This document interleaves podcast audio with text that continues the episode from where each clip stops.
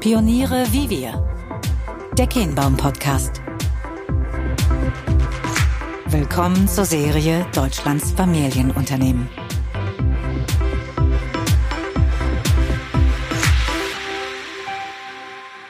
Sie sind unser Mittelstand. Erfahre, was die neue Generation an der Spitze von Familienunternehmen antreibt. Ist ihr Erbe mehr Last oder eher Chance? Wie erleben sie Disruption und Wandel? Was ist ihr Verständnis von Führung und ihre Vorstellung von gesellschaftlicher Verantwortung? In diesem Podcast entdeckst und erlebst du gemeinsam mit Fabian Kienbaum Deutschlands Familienunternehmen. Herzlich willkommen zur dritten Episode unseres Podcasts Pioniere wie wir. Und heute mit unserem nächsten Gast, äh, ohne die diese Reihe natürlich gar nicht hätte stattfinden dürfen und ich auch von vornherein die Idee hatte, sie zu fragen, ob sie mitmachen. Sie hat ja gesagt.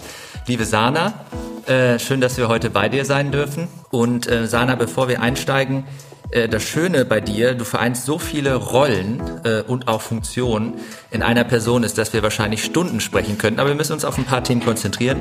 Ich fasse mal zusammen aus dem Kopf.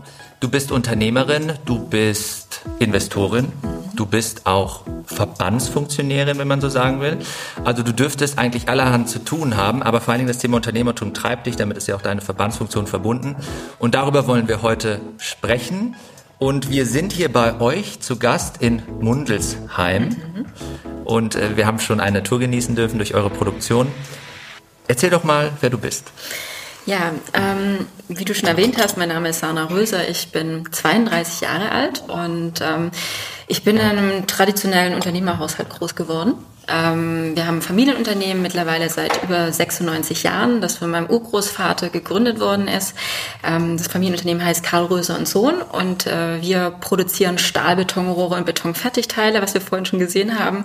Und ähm, mein Vater leitet das Unternehmen momentan in der dritten Generation und ich bin seine Nachfolgerin, werde also das Unternehmen in die vierte Generation führen. Ähm, und das ist natürlich eine riesige Chance. Und ähm, ja, und alles, was mit dem Thema Unternehmertum zu tun hat, äh, treibt mich schon lange um.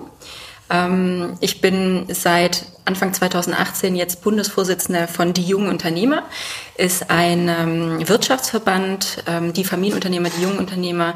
Wir haben über 6.500 Mitglieder alles Inhaber und Eigentümer von Familienunternehmen in Deutschland. Und ich vertrete Interessen der jungen Unternehmergeneration ähm, bis 40 Jahre. Und wir setzen uns dafür ein, dass in Deutschland die Rahmenbedingungen und das Umfeld ähm, besser wird, dass man leichter Familienunternehmen übernehmen kann und auch schneller und einfacher Unternehmen gründen kann. Ja. Ah, perfekt. Da müssen wir sofort einsteigen. Also die äh, die politische Situation in Deutschland ist ja, ich sag mal vorsichtig, äh, verbesserungswürdig. Mhm. Das Gefühl, denke ich, teilen wir. Ähm, verbunden mit der Rolle, die du jetzt inne hast, was sind so die Kernanliegen? Äh, du hast es gerade kurz angerissen, die ihr als Verband auch in das Bewusstsein der Entscheidungsträger, der politischen Entscheidungsträger transportieren wollt, damit sich von, du hast von Rahmenbedingungen gesprochen, diese verbessern? Hm. Also das Wichtigste ist in unserer oder meiner Funktion und auch als äh, Verband, dass wir wirklich das Bewusstsein schaffen, wollen und müssen, äh, gerade bei der Politik, dass ähm, die Familienunternehmen in Deutschland und auch die ähm, Gründer in Deutschland von Startups die Lebensversicherung sind. Das heißt, wir befinden uns momentan in einem internationalen und globalen Wettbewerb. Wir müssen mithalten mit Asien, mit USA ähm, und äh, unsere Herausforderung als Nachfolgegeneration ist es wirklich, die Unternehmen überhaupt in Zukunft auch noch wettbewerbsfähig zu halten. Das heißt, äh, da gibt es unglaublich viele Themen, ähm, wo ähm, man ran muss. Äh, das ist einmal das Thema Digitalisierung. Ja, also das Thema haben wir wirklich verschlafen äh, und da hinken wir massiv hinterher. Das bedeutet, wenn alleine und Familienunternehmen sitzen ja hauptsächlich im ländlichen Raum. Wenn sich ein Familienunternehmen überlegen muss, ähm, nach 60, 70 Jahren vielleicht doch eher in die Ballungsräume zu ziehen, dann ist es katastrophal. Das heißt, wir müssen schauen, dass der Breitbandausbau wirklich vorangeht. Ähm, das ganze Thema digitale Verwaltung, ja, wenn wir ähm, in Länder gucken, wie beispielsweise Estland, wo ich äh, innerhalb von wenigen Minuten ähm, meine Amtsgänge ähm, vornehmen kann, wo ich innerhalb von wenigen Minuten ein Unternehmen gründen kann, frage ich mich, warum funktioniert das hier nicht in Deutschland? Ja, das heißt, wenn wir eine digitale Gesellschaft wollen, dann brauchen wir dafür auch eine digitale Verwaltung. Also da muss auch die Politik mitziehen und nicht nur Digitalisierung in ihren Sonntagsreden verwenden. Ähm, da sehe ich, haben wir ein massives Umsetzungsproblem. Also es wird viel darüber geredet, aber es wird einfach nicht gemacht. Da, da, müssen ja. wir, da müssen wir einsteigen. Also ich, ich äh, kann das äh, sehr gut nachvollziehen, was du da teilst. Ich engagiere mich politisch auch, jetzt nicht so wie du.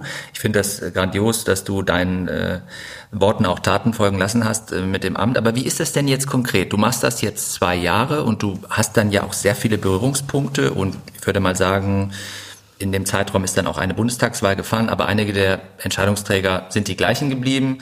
Ergo wird man ja häufiger zusammenkommen. Ja, und mhm. ähm, warum geht's denn nicht so wirklich voran? Was, was ist denn so dein Gefühl? Ist das irgendwie alles so eingeschlafen und träge oder was, was machst du fest? Wo liegen die mhm. Probleme? Ähm, also für mich war es ähm, am Anfang wirklich schwierig, erstmal in die Welt der Politik einzutauchen und zu verstehen, wie die ganzen Prozesse funktionieren, weil ich bin Unternehmerin, ich bin Macherin. Das heißt, wenn ich mir was vornehme und ein Ziel setze, dann arbeite ich da wirklich auch drauf hin und habe auch Durchhaltevermögen und ähm, mache. Ähm, und ich habe einfach gemerkt, in der Politik malen die Mühlen um einiges langsamer. Ähm, woran liegt das? Äh, natürlich, man muss halt auch Mehrheiten gewinnen für die Themen. Ja, man muss sich unglaublich ähm, stark für ein Thema auch einsetzen ähm, innerhalb der Politik. Man hat dann äh, beispielsweise einen Koalitionspartner, mit dem man sich einigen muss. Das heißt, natürlich gibt es da viele Hürden, ähm, um auch Themen voranzubringen. Aber da würde ich mir trotzdem mehr Mut wünschen. Also mehr Mut, ähm, Dinge anzupacken ähm, sich nicht gleich auch dem Koalitionspartner hinzugeben und sich da scheuchen zu lassen, sondern einfach mal für seine, für seine Werte auch, für, für, für die Themen, die man voranbringen will, zu stehen. Und das fehlt, fehlt mir momentan wirklich in der Politik. Und ich glaube, das ist auch so, also, ja genau, Haltung, ja. Ähm, für, also Haltung für die Themen auch wirklich mal, egal wie stark der Wind bläst, einfach mal auch stehen zu bleiben. Ja, und das äh, fehlt momentan wirklich massiv. Und da würde ich mir wirklich wünschen, dass sich das in Zukunft ändert und Themen einfach auch schneller vorangehen. Also wir reden ja über zum Beispiel das Thema Rente, ja, Generationengerechtigkeit haben wir als Verband schon seit Jahren auf der Agenda. Meine Vorgängerin hat es vor zwölf Jahren schon ähm, wirklich stark platziert in der Öffentlichkeit und wir reden heute immer noch darüber und äh, gefühlt geht nichts vorwärts. Ähm, genauso wie beim Thema Digitalisierung auch. Mhm. Ähm, ja, da haben wir echt ein Umsetzungsproblem. Hast du denn das Gefühl, äh, trotz an vielen Stellen berechtigter Kritik ähm, ein, ein besseres, ein anderes Verständnis gewonnen zu haben, weil man, man erlebt das sehr häufig, finde ich, habe mich auch selbst dabei beobachtet, man kritisiert sehr gerne, aber auch ein System, in dem man nicht wirklich selbst drinsteckt. Insofern ist vielleicht aus der Außenperspektive, äh, ist man schnell dazu verleitet, ähm, die Zustände zu kritisieren. Aber dadurch, wenn man einen näheren Blick bekommt und auch Mechanismen versteht, ähm, dann, dann mag das ja auch systembedingt sein. Ja, es fehlt Mut und äh, vielleicht ist der eine oder andere auch opportunistischer unterwegs. Äh, die Mandate sind an Jahre gekoppelt. Man muss auch irgendwie eine Form von Klientelpolitik betreiben. Hat das dein Verständnis geschärft über die letzten Jahre oder ähm, wie würdest du behaupten, blickst du jetzt auf das System, auf das Politische? Ich habe mehr Einblicke bekommen, ja, und äh, verstehe mittlerweile auch, wie die Prozesse funktionieren. Das, äh, ich war schon immer politisch interessiert, aber jetzt habe ich natürlich ein besseres Verständnis dafür, ja. Aber ähm, trotzdem äh, fehlt mir in der Politik auch natürlich wird man gewählt, ja, mhm. aber mir fehlt dieser langfristige Blick auch, dieses Denken in Generationen und nicht nur in Legislaturperioden. Ähm, und das versuche ich ja auch durch mein Amt. Also ich, ich bringe mich ja in die Politik ein und ich ähm, versuche ähm, der Politik oder den Politikern auch einen Praxiseinblick zu geben, um sie dabei zu unterstützen und zu sagen, hey, so sieht's in der Praxis aus, ähm, hier sind unsere Erfahrungen und ähm, wenn ihr die und die Entscheidung trefft, äh, dann hat das Folgen, also hat es äh, Folgen für, für die Wirtschaft. Ja, mein Verständnis äh, wurde geschärft und äh, ich habe einen guten Einblick bekommen, aber trotzdem ja, aus meiner Sicht muss schneller gehen. Also wir müssen Prozesse beschleunigen und das in allen Bereichen. Das ist immer wieder gut, dass du da auch äh, nach vorne marschierst und mittlerweile finde ich äh, für das Thema Familienunternehmen ja auch äh, sehr prominent stehst äh, und dieses Thema nach vorne treibst. Äh, das Spannende, was ich eingangs sagte, ist, mal von der Politik wegzukommen. Du bist ja nicht nur in einem Unternehmerhaushalt groß geworden, sondern du hast dich ja auch dann relativ früh dazu entschieden, selbst Unternehmerin nochmal neben den Aktivitäten, die du hier treibst, ähm, äh, nach vorne zu schieben und hast ein, ein Startup gegründet, bist auch, glaube ich, jetzt jüngst als Investorin äh, mhm. unterwegs. Was, was machst du da so? Kannst du das mal erzählen? ja, also ich bin sehr aktiv, das stimmt, ja, weil ich habe äh, wirklich unglaublich viele Ideen und äh, bin eine Macherin. Das heißt, ich habe einerseits äh, mit drei Mitgründern ähm, ähm, vor kurzer Zeit Beamco gegründet. Ähm, Aus dem Rheinland, richtig? Richtig, genau, ja. ja. Ähm, Beamco ist eine ähm, Plattform, digitale Plattform für unternehmensübergreifenden Kompetenzaustausch. Ist also ein ganz anderes Thema, nicht Tiefbau, äh, keine Betonrohre, sondern was ganz anderes. Ähm, das ist mein Startup, das ich mitgegründet habe und äh, ja und jüngst jetzt auch Investorin und Gesellschafterin bei einem Food Startup, auch nochmal was ganz anderes. Das heißt, ich bin da breit aufgestellt und äh, vielseitig auch unterwegs ähm, und es macht unglaublich viel Spaß. Was macht ihr da genau bei dem Thema? Was versucht ihr über das Startup, welche, welches Problem versucht ihr zu lösen? Also ihr sagt, die Kompetenzen, die in einem Unternehmen vorherrschen, können gegebenenfalls für andere interessant sein, sodass man da eine bessere Vernetzung untereinander herstellt? Genau. Also im Endeffekt äh, ist es ja so, Deutschland ist kein Rohstoffland. Ähm, und der Rohstoff liegt in unseren Köpfen und der Rohstoff ist unser Wissen, also das Thema Humankapital. Ähm, bedeutet, uns ist irgendwann aufgefallen, dass es ähm, um den Austausch untereinander geht. Das heißt, Mikrokompetenzen zu teilen. Also ich habe das große Glück, dass ich äh, relativ früh bei den jungen Unternehmern eingestiegen bin, mich ja auch schon während dem Studium da eingebracht habe und immer andere Unternehmer hatte, mit denen ich mich austauschen konnte. Also so ganz einfache Fragen wie, mhm. oh mein Gott, wir wollen jetzt für unser Unternehmen eine Social-Media-Strategie. Ich habe keine Ahnung, wie ich das angehen soll. Ähm, Stelle ich da jetzt jemand ein oder hole ich mir eine Agentur? Wie habt ihr es gemacht? Also es geht um wirklich Mikrokompetenzen. Und da hatte ich den Vorteil, dass ich einfach ein gutes Netzwerk habe. Und ähm, dann haben wir uns irgendwann gesagt, okay, wir brauchen den Austausch aber auch unter Mitarbeitern. Das heißt, wenn die Frau Müller im äh, Traditionsfamilienunternehmen mhm. hier in, in, im Schwabenland sitzt und diese Aufgabe von ihrem Chef bekommt, eine Social-Media-Strategie als Beispiel aufzusetzen, wen fragt sie dann? Mhm. Dann fängt sie vielleicht an zu googeln oder sich irgendwie schlau zu machen im Internet, aber der Austausch fehlt.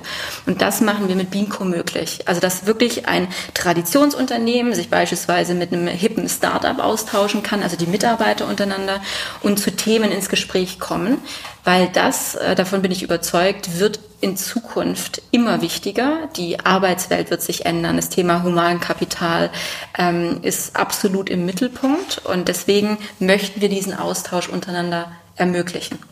Spannendes Thema, auch eins von und, äh, Arbeitswelt der Zukunft oder auch mit New Work umschrieben. Du hast viel von Fähigkeiten gesprochen, auch übergreifendem Austausch, das zu ermöglichen. Ich finde, Christoph Käse hat in seinem Buch das ja sehr schön beschrieben. Wir in Deutschland sind Champions in der vertikalen Integration. Wir haben es dann an einigen Stellen verpasst, diese horizontale Vernetzung herzubestellen. Mhm. Ich glaube, wenn man da mit dem Kleinen zumindest anfangen kann, um auch vielleicht so ein paar eigentlich nicht existierende Barrieren zu überkommen, mhm. darüber auch in Kooperation, Co-Kreativität und so weiter zu geraten, wäre das schön. Ein Thema, mit dem ich mich auch stark befasse, ist äh, Führung. Wie, wie schaust du jetzt darauf auf als Nachfolgerin einer, äh, eines Familienunternehmens? Hast du das Gefühl, dass du von deinem Vater vielleicht schon einiges abgucken konntest, was du sehr positiv findest und auch darüber hinaus? Oder siehst du aber auch vielleicht generationenbedingt an der einen Stelle andere Ansätze? Und wenn ja, äh, wie würdest du diese beschreiben? Mhm. Ähm, also ich bin grundsätzlich ein Freund davon, also man, äh, man nennt das ja auch so die Bewahrer-DNA. Ja, also viele Familienunternehmen haben ja wirklich so eine Bewahrer-DNA, was ich auch gut finde, ja, weil es viele Dinge gibt, die über Generationen gut gemacht wurden. Wenn wir auf das Thema Führung blicken, natürlich hat sich einiges verändert. Ja, also die junge Generation tickt anders. Wir sind Digital Natives, so wie ich auch, äh, bin in einer ganz anderen Welt aufgewachsen wie mein Vater als Digital Immigrant, ja, der sich da so reinarbeiten musste. Ähm, und natürlich auch, wenn wir drauf schauen, wenn wir junge Talente gewinnen wollen für unser Unternehmen, dann müssen wir andere Rahmenbedingungen schaffen. Ja, also man spricht immer von flacheren Hierarchien. Ähm, mein Vater hat es äh, wirklich, seit er das Unternehmen übernommen hat, sehr gut gemacht, weil er immer ein offenes Ohr auch hatte, immer in direkte und transparente Kommunikation gegangen ist, was ich sehr wichtig finde und was heute auch immer wichtiger wird, die Mitarbeiter mitzunehmen. Ähm, was, was ich erkannt habe, und das ist auch so ein Thema, ähm, das wir bei Beamco adressieren, ist, flache Hierarchien äh, sind gut, wir müssen auch beachten, dass wir innerhalb der Unternehmen auch Wände haben. Und das wird mir immer bewusster. Also gerade wenn man in große Unternehmen schaut, mhm. da weiß der eine Kollege nicht, was der andere mhm. zwei Türen weitermacht. Und auch diese Wände mehr aufzubrechen. Mhm. Und da sehe ich auch so ein bisschen in Zukunft äh, meine Aufgabe mit, das in der, vielleicht auch der Führung dann zu ändern, mehr den Austausch untereinander über Abteilungen hinweg, über Hierarchien hinweg mhm. noch weiter zu fördern. Ähm, weil wir brauchen den Austausch, wir brauchen auch diverse Teams. Und ähm, das ist so ein Thema beim, bei der Führung, was mir wichtig ist, ähm, weil das entscheidet auch über den Erfolg in Zukunft, mhm. Ideen zu teilen, ähm, diverser zu sein, äh, unterschiedliche Hintergründe an Talenten im Unternehmen zu haben. Ähm, ja, das sind so Dinge, die ich stärker in den Fokus noch nehme. Aber ich total unterstreichen. Also andere oder sagen wir mal ergänzende Formen der Kommunikation, ja. vielleicht auch gewisse Formen von Ritualen, Treffen, Austauschplattformen, sowohl physisch als auch online. Und dann hattest du noch ein sehr spannendes Thema angesprochen, Diversität. Mhm. Da würde mich mal interessieren, ähm, vielleicht auch eure Branche betreffend. Ähm, was hast du da so für Einblicke? Also unsere Familienministerin Giffey will ja jetzt, äh, plant ja, wir haben ja die Quote für äh, Aufsichtsräte ins Leben gerufen. Jetzt geht es ja auch es wird zumindest diskutiert, mal schauen, was am Ende dabei rauskommt, Quote für Frauen auf Vorstandsebene, sagen wir für börsennotierte Unternehmen. Aber generell so das Thema Diversität nicht nur auf Weiblichkeit reduziert, sondern gesamthaft. Wie ist das für euch als Unternehmen in der Branche und wie schaust du so generell darauf? Mhm. Nimmst du Veränderungen wahr oder ist das auch, ist das ein Thema, was ihr beispielsweise auch immer wieder in, in Erinnerung ruft äh, über den Verband. Das würde mhm. mich mal interessieren. Ja, also wir sind ja aus der Baubranche, ja, und ähm, da ist natürlich von der Tradition her, es ist äh, stark männerdominiert ähm, und äh, man, ja genau, man sieht aber, dass da auch jetzt langsam mehr Frauen kommen, wenn wir mal auf die Geschlechter ja. schauen. Aber mit der Diversität meine ich nicht nur Männer und Frauen, ja. sondern ich meine unterschiedliche Hintergründe, ähm, unterschiedliche Lebensläufe, Zickzack-Lebensläufe, Leute Leute, die vorher vielleicht noch nie in der Baubranche unterwegs waren, die ganz anders auf das Thema gucken, die neue Ideen entwickeln, ähm, einfach mal hinterfragen auch. Also das Thema wirklich zu hinterfragen, was machen wir hier eigentlich und wie können wir vielleicht das Problem anders lösen. Ja, also das meine ich eigentlich mit der mhm. Diversität, ähm, unterschiedliche Sozialisationen von Menschen ähm, aus verschiedenen Ländern und natürlich ist es ein Thema, das wo wir ganz am Anfang auch noch stehen bei uns in der Branche, also wo wir viel stärker auch rein müssen. Aber wir sehen zum Beispiel auch bei uns jetzt, ähm, dass wir, da sind wir natürlich auch viel offener geworden und sagen, okay, ähm, derjenige muss uns mit seinen Fähigkeiten und seiner Herangehensweise überzeugen und muss nicht die besten Schulnoten haben. Also, die, mhm. also wirklich nur auf Noten zu gucken und ist er jetzt Ingenieur, ja oder nein. Natürlich braucht man Ingenieure, aber ja da, da muss mehr Vielfalt her in Zukunft. Okay, das ist schön. Ich finde also nicht nur die Reduzierung auf äh, Geschlecht, sondern grundsätzlich Vielfalt nach vorne zu stellen mit dem Thema Diversität, das entsprechend zu übersetzen, das finde ich gut. Und sag mal, ähm, als Familienunternehmen, wie, was würdest du sagen, ist so die DNA? Also wenn du jetzt ein in Anführungsstrichen normales Unternehmen, ein Familienunternehmen miteinander vergleichst, welche Vorzüge bisweilen würdest du in einem Familienunternehmen sehen? Ja, als allererstes ähm, das Thema Denken in Generation, mhm. also die, das Thema Nachhaltigkeit, ähm, sich wirklich diesen weiten Blick zu haben. Also mein Vater, der heute Entscheidungen trifft, der weiß ganz genau, er muss die Entscheidung so treffen, dass ich als seine Tochter oder seine Kinder äh, damit in Zukunft auch noch erfolgreich verfahren können. Und ähm, das fehlt mir auch, was ich vorhin gesagt habe, in der Politik, das fehlt mir aber auch in vielen Konzernen ähm, wo ich ähm, als angestellter Manager oder Führungskraft vielleicht agiere. Ähm, das, das ist die Besonderheit wirklich von Familienunternehmen, diesen Blick zu haben ähm, und in Generationen zu denken. Genauso aber die ganzen äh, Themen wie Werte, also Werte wirklich zu leben, ähm, also Eigentum, Verantwortung, Freiheit. Das sind alles solche Dinge, die in der Unternehmer- oder Familienunternehmer-DNA wirklich fest verwurzelt sind. Auch die Verwurzelung mit der Region. Ähm, also wir als Familienunternehmen sind auch wie gesagt, bald 100 Jahre alt. Wir gehören hier zum, zu dem Ort. Wir sind hier regional engagiert. Ähm, wir, wir geben, wir haben die Arbeitsplätze hier, also praktisch geben die Arbeitsplätze unserer Mitarbeiter und, und, und. Also die Verantwortung auch wirklich zu übernehmen und nachhaltig zu handeln, ähm, das ist für mich die DNA von Familienunternehmen. Ja, das könnt ihr jetzt leider nicht sehen, aber wir sind hier wirklich herrlich eingebettet in der Metropolregion, sagen wir, äh, zwischen äh, Heilbronn und Stuttgart mittendrin. Und äh, hier so von der Anmutung und Ambiente ist das tatsächlich sehr familiär und ganz wunderbar. Und ähm, da würde mich nochmal interessieren, ähm, dein Vater ist ja noch aktiv mhm. und du wirst perspektivisch aber äh, seine Rolle übernehmen. Wann war denn so der Zeitpunkt, äh, als dir das klar wurde, dass du das überhaupt willst? Mhm. Und dann wiederum auch, aus dem Gespräch resultiert mit deinem Vater vielleicht äh, die Tatsache, die er gesagt hat, kann ich mir auch gut vorstellen. Habt ihr es auf den Zeitstrahl gesetzt? Wie, mhm. wie seid ihr das Thema angegangen? Ähm, also das Unternehmen war tatsächlich immer Thema bei uns. Also auch, ähm, also ich kann mich gut erinnern, als ich neun oder zehn Jahre alt war, also so weit geht ja, es zurück. Es ja. war einfach immer bei uns auch beim Abendessen Thema, dass mein Vater erzählt hat von der Firma. Ähm, als ich klein war, war ich schon mit ihm im Büro und äh, natürlich, man hat dann auch so diese, ja, die Vertrautheit zu den Mitarbeitern. Man kennt sich oder die Mitarbeiter kennen mich auch von klein an. Ähm, also es war immer Thema ich wusste, dass es das Unternehmen gibt und dass es auch irgendwann die Möglichkeit gibt. Aber ich finde, meine Eltern haben das genau richtig gemacht und haben mir wirklich alle Optionen gelassen und mir die Freiheit gegeben. Das heißt, äh, sie haben immer gesagt, ähm, finde wirklich deine Leidenschaft. Mach das, wofür du brennst. Ähm, mach das, was dich glücklich macht am Ende. Und wenn du Ärztin werden willst oder Anwältin, mach das. Wir unterstützen dich dabei. Und das hat für mich dann auch so die Möglichkeit gegeben, mich umzuschauen, mich damit mal auseinanderzusetzen. Was gibt's denn alles? Was würde mich denn interessieren?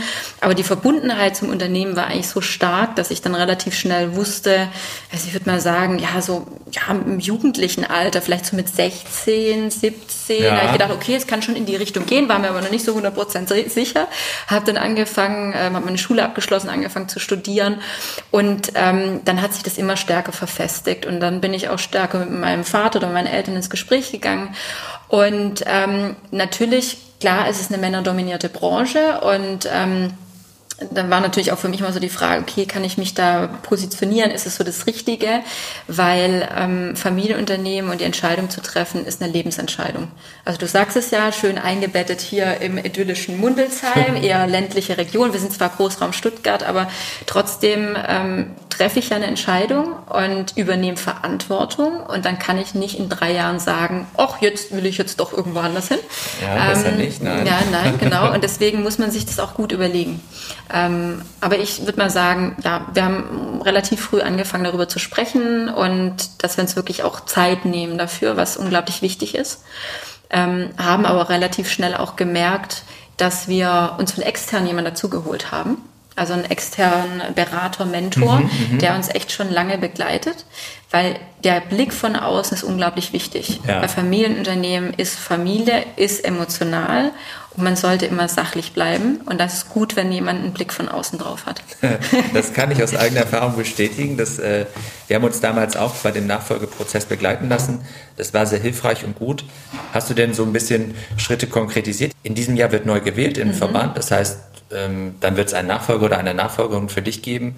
Hast du jetzt äh, irgendwie äh, Blut geleckt und wechselst in die Politik äh, auf Zeit oder mhm. wirst du dich dann wieder verstärkter hier einbringen und deine anderen unternehmerischen Aktivitäten? Ja, also ähm, ja, es ist tatsächlich so, dass ich natürlich äh, dadurch, dass ich diesen Einblick in die Politik bekommen habe, mich das noch stärker interessiert als früher und äh, ich bin grundsätzlich ein engagierter Mensch. Das heißt, ich werde weiterhin auch mich einbringen und engagieren, in was für einer Rolle oder ob ich mal in der Politik irgendwie eine Funktion etc.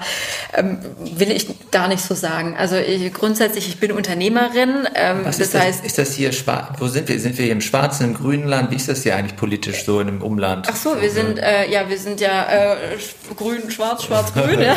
Das heißt, wir haben ja einen grünen Ministerpräsidenten. Ja, ja. ja. Ähm, ja, also ich werde der Politik immer verbunden bleiben. Wie es in Zukunft aussieht, weiß, weiß ich ehrlich gesagt noch nicht, lasse ich auf mich zukommen. Aber was definitiv klar ist, dass ich weiterhin Unternehmerin bleibe und das Familienunternehmen natürlich im Fokus steht.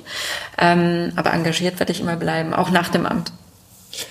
Ähm, ein anderes großes Thema, was uns ja aktuell sehr beschäftigt, ist Nachhaltigkeit. Und äh, da würde mich auch interessieren, ihr in der Baubranche agierend, äh, was bedeutet das für euch? Wir, wir durften im Vorgespräch äh, lernen, das, hat mir, das fand ich toll, das äh, hat dein Vater äh, darüber berichtet. Ähm, äh, und da hat übrigens einen tollen Spruch gesagt, den muss ich eben auch noch teilen. Äh, lieber, lieber Beton im Kopf als ein Holz vom, äh, ein Brett vom Holz. So rum. ja. ja, irgendwie so vom Kopf, genau. Aber ihr wisst, was ich meine. Ähm, und er hat aber gesagt, und das fand ich gut, also es geht nicht nur um, was, was man macht, sondern auch, wie man das macht. Das heißt, ihr habt euch früh eigentlich damit auseinandergesetzt, wie ihr eigentlich auch eure Produktion mhm. und Fertigung Technologie unterstützt aufstellen könnt. Und ähm, jetzt kommt aber das, das, das große Thema Nachhaltigkeit auch noch dazu spielt das für euch unmittelbar eine Rolle in dem, was und wie ihr das macht? Mhm. Oder wie sieht es aus? Ja, absolut. Also das Thema Nachhaltigkeit ist ja schon generell bei Familienunternehmen sehr verankert, aber bei uns auch. Das heißt, wir schauen natürlich äh, immer darauf, wie können wir auch unsere Prozesse in Zukunft optimieren und aufstellen, so dass wir möglichst ähm, auch der Umwelt etwas zurückgeben können oder nicht zu viel CO2 ausstoßen. Ähm, und deswegen beschäftigen wir uns sehr, sehr lange schon auch mit dem Thema. Das heißt, Prozesse effizienter zu gestalten. Ähm, es gibt ja auch in der Baubranche grundsätzlich oder auch in der Produktion von Stahlbetonrohren, Betonfertigteilen oder in der Zementherstellung viele äh, Innovationen, die momentan ähm, angegangen werden. Das heißt, man versucht auch bei der Zementherstellung zum Beispiel dieses Power to Gas, also dass man äh, aus der Produktion daraus dann noch Gas gewinnt, dass man nachher dann für den Flugverkehr benutzen kann. Also es ist auf jeden Fall ein Thema, ähm, dass wir jetzt nicht erst seit Fridays for Future oder diesen äh, Aktionen auf dem Schirm haben, sondern sehr lange. Und da ist es tatsächlich so, wenn wir uns auch diese Bewegungen angucken momentan und dass junge Leute auf die Straße gehen, ähm, ist für mich auch wirklich dieses Thema, was mein Vater auch schon sagte, wir müssen drauf äh, schauen, wie wir es machen. Das heißt, äh, wir haben alle erkannt, dass der Klimawandel da ist. Und jetzt müssen wir alle gemeinsam anpacken und schauen, wie wir das in Zukunft ähm, unsere, unsere Produktion etc. innovativer gestalten und ähm, dass, wir, dass wir die ganzen neuen technologischen Möglichkeiten auch nutzen. Und das ist bei uns auch ein Thema, klar. Also ähm, Langfristigkeit, Nachhaltigkeit, Digitalisierung, ich glaube, viele Punkte, mit denen ihr euch sehr aktiv auseinandersetzt. Ähm, auch, wir haben eben kurz über das Thema Arbeitswelt der Zukunft angesprochen, etwas, was auch verstärkt von einer jüngeren Generation immer wieder eingefordert wird, ist so das Thema Purpose, also die Frage des Sinns. Ist das etwas, mit dem ihr euch aktiv beschäftigt oder ist das unausgesprochen sowieso schon greifbar? Ob eurer DNA und der Art und Weise, wie ihr führt, wie erlebbar und nahbar und anfassbar ihr auch selbst seid als Unternehmerfamilie? Oder ist das nochmal etwas, was so auf ähm, eurer Agenda weiter nach oben gerutscht ist, wo ihr das Gefühl habt, wir müssen das vielleicht noch expliziter beantworten, vielleicht noch mal greifbarer machen. Mhm.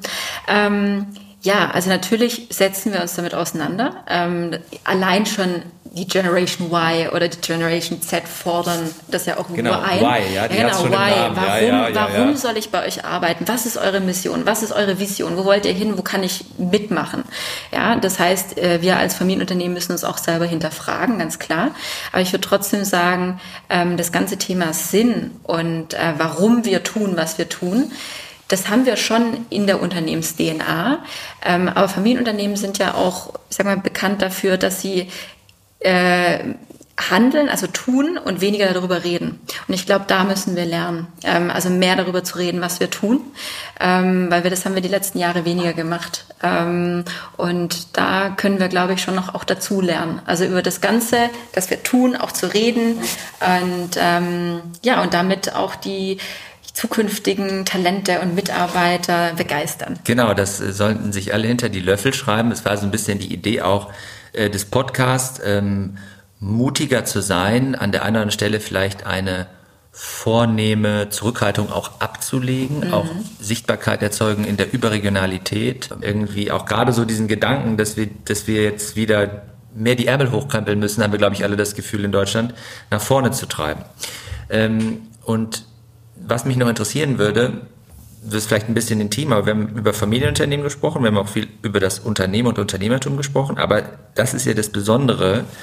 Es ist ja, äh, auf der einen Seite kann es eine ungemeine Stärke bewirken, die Familie, ähm, aber sie ist eben auch eine Herausforderung, wie man das eben so kennt. Familie ist herausfordernd. Wie, wie definierst du Familie? Was gibt dir Familie in dem Kontext? Neben, neben Unternehmertum? Familie ist mir unglaublich wichtig.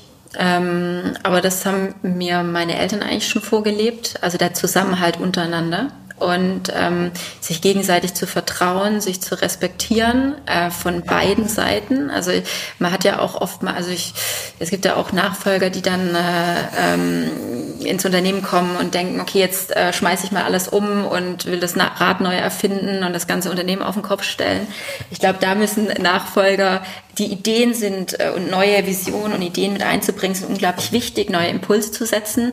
Aber trotzdem ähm, muss man zuhören lernen. Also zuhören auch dem, sage ich mal, Seniorchef oder dem Vater oder der Mutter als Unternehmer. Warum habt ihr manche Sachen so gemacht und was kann ich von dir lernen?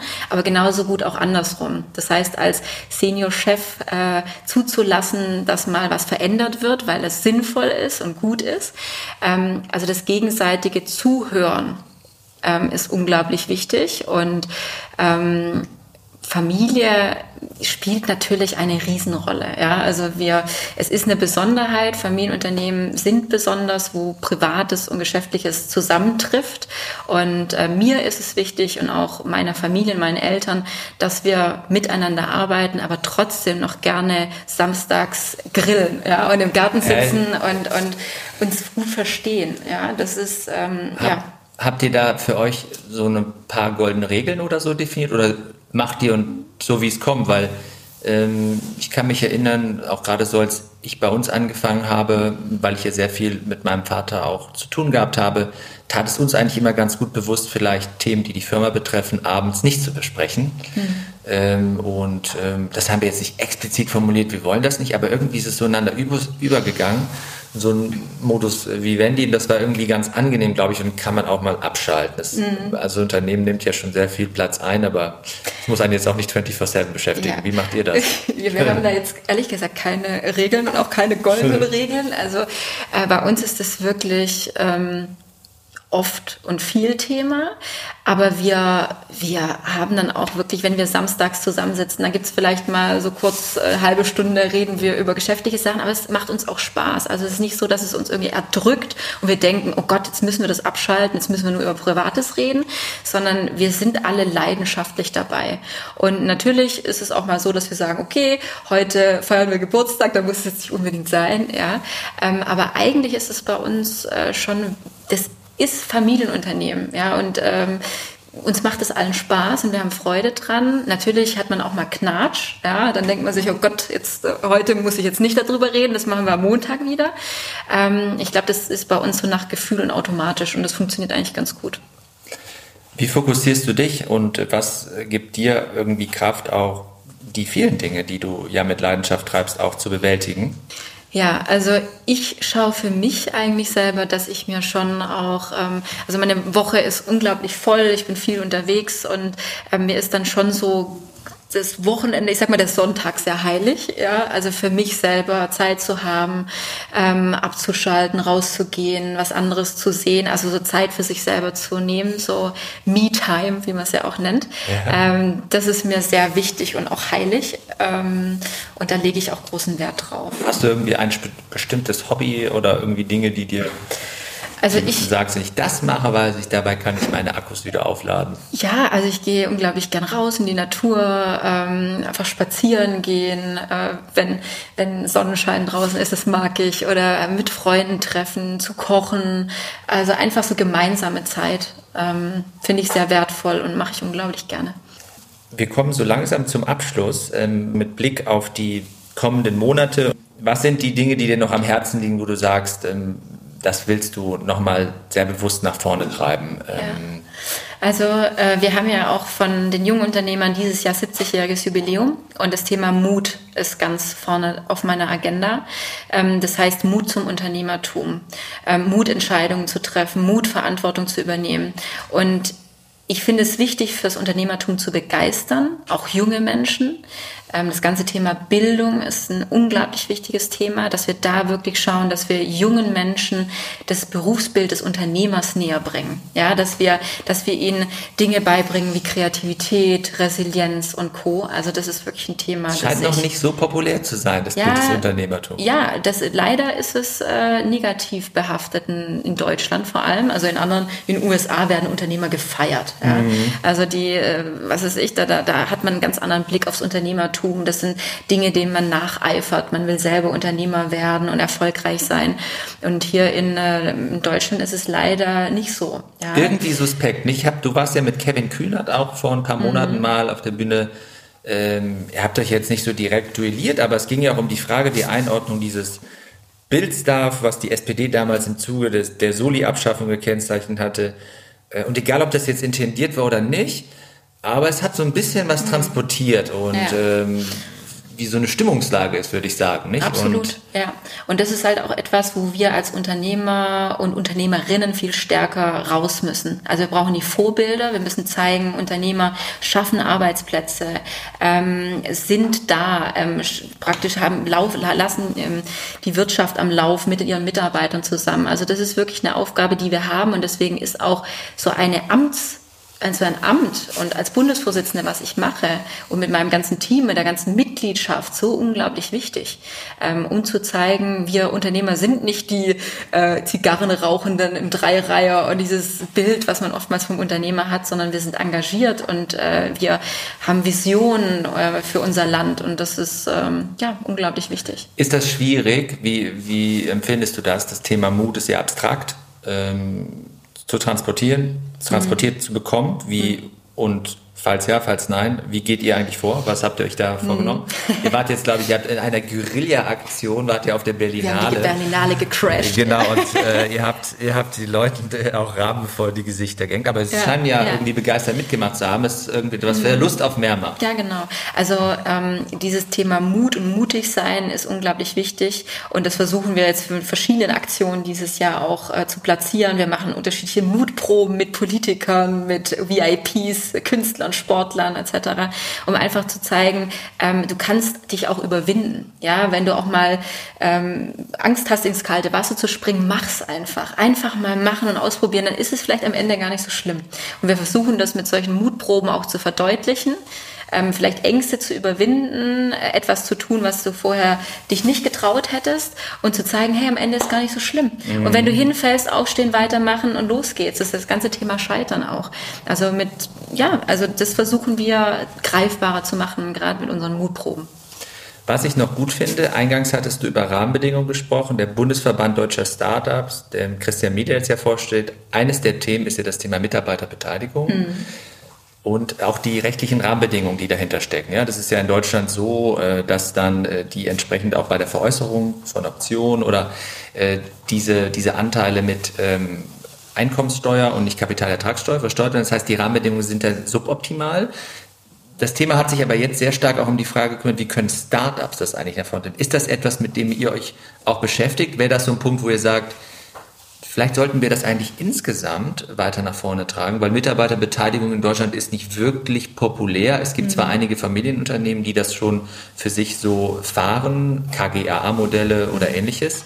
Ähm, wie ist da eure Position? Ja. Wie schaust du da drauf? Also ist, dieses Thema rückt automatisch immer weiter in den Vordergrund. Mhm. Warum?